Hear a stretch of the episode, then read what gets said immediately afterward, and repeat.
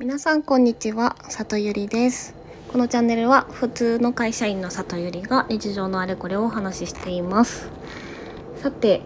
えっ、ー、といつもは一応下書きとかしてお話ししてるんですけど今日はゆるっと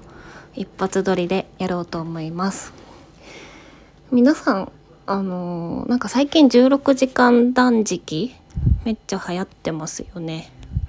私も実は一応やってるんですけどあのもはや16時間断食と言い訳をしながらあの8時間食べ放題をやっております。っていうのもあの基本的には12時朝ごはんで8時までに夜ご飯っていう風にあのしてるんですけど、まあ、仕事中やっぱ結構ストレスが溜まってついあんまんを買いに行ってしまったりして結構おやつ食べてるんですね。本当は多分あの16時間断食の本でも別にその8時間の食事を好き勝手食べていいって多分言ってないんですけど もうえっとその仕事中はいっか16時間あのファスティングができればいっかっていうめちゃめちゃ緩い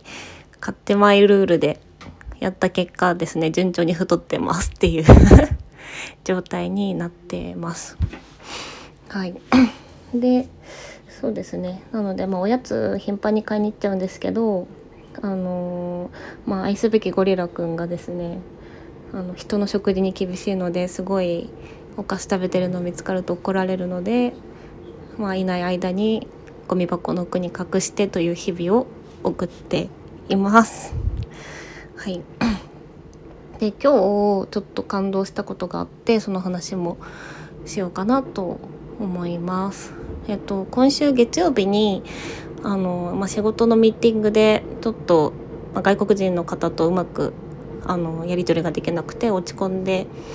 あのハイパー落ち込みマウンテンとか言ったものをあげてました。で、まあ、私今の職場があの転職してまだ4ヶ月くらいなんですけどあの入社した時から完全リモートワークなんですね。でまあほぼ1回だけかな1回だけ2人に会ったんですけどチームメンバーが全部で多分20人弱くらいいるのでまあほぼ会ってなくってでメインでやり取りするのはあのアメリカ人のあのエンジニアをチームを束ねるリーダー2人とあと、えっと、事業企画みたいな担当の人みたいな ところと自分のマネージャーですね上司にあたる人みたいな感じなんですね。でなのでまあエンジニアともなんか質問のやり取りとかいろいろするもんあのチャット上ではするものの直接喋る機会とかあんまりなくって、まあ、全体のミーティングとかであのなんだろう発表というか、まあ、今日のタスクこれですみたいな共有はするんですけど個人的にやり取りとか全然する機会がなくって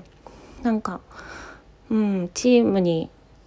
こううまく入れてるのかなというかまあやっぱ一旦か一体感とかあんまりないよなみたいな風に思って過ごしてました。でまあこの2ヶ月くらいすごい私がちょっと忙しくって でまあその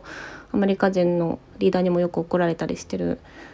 んですけど、まあ、今日不意にあのサブリーダーくらいのポジションのフィリピンの女の子からダイレクトメッセージが来てですね。でその子とあのダイレクトでやり取りするのはそれが初めてだったんですけど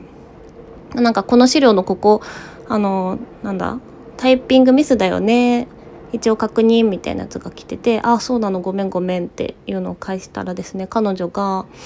なんか「あなた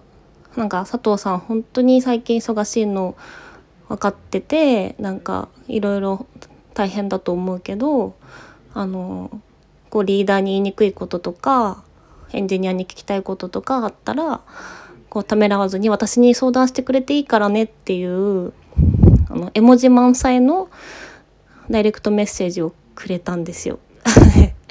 でもすごい嬉しくってなんか、まあ、今週の月曜日の打ち合わせ正直めちゃめちゃ辛くてあのそのファーってアメリカ人の方に言われてる瞬間もまあ全員参加するミーティングなので多分聞いてたんだと思うんですけど、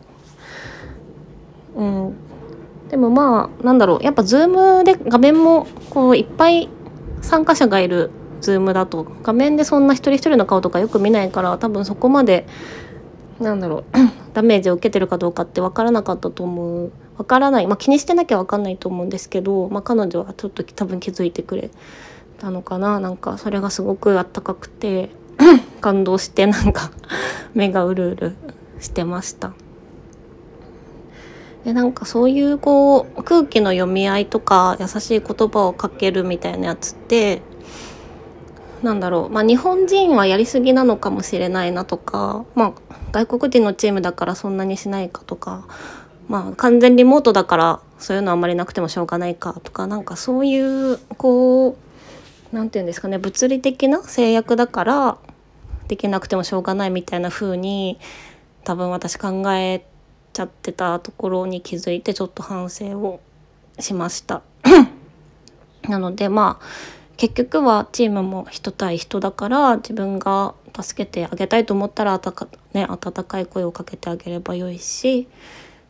うん、なんか寄り添えるところは寄り添うしなんか突き進むの突き進むべきと思ったところは突き進めばいいしっていうなんかシンプルにやってた方がいいのかもなっていうふうに思ったりした出来事でした。はい、なので今日の話をまとめるとそうですねやっぱり絵文字の力ってすげえなっていうことかもしれないです。ちょっと 全然話してる内容と違うけど。やっぱり言語の壁があるからあのフィリピンの子は日本語が全然喋れないから全部英語だったんですけど、まあ、ニュアンスとかねあ私がまだ英語がそんなに得意じゃないのも多分気遣ってめちゃめちゃ絵文字たくさん入れてくれたんですけどやっぱりそれで伝わる思いってすごい あるなっていうふうに思ったので、うん、なので絵文字を発明したのが確かドコモの i モードを開発した方らしいので今日はその人にありがとうと思いながら寝ようと思います。はいでは今日も最後まで聞いていただきありがとうございました。ちょっと花粉で喉がやられていて途中咳とかしてしまってすいません。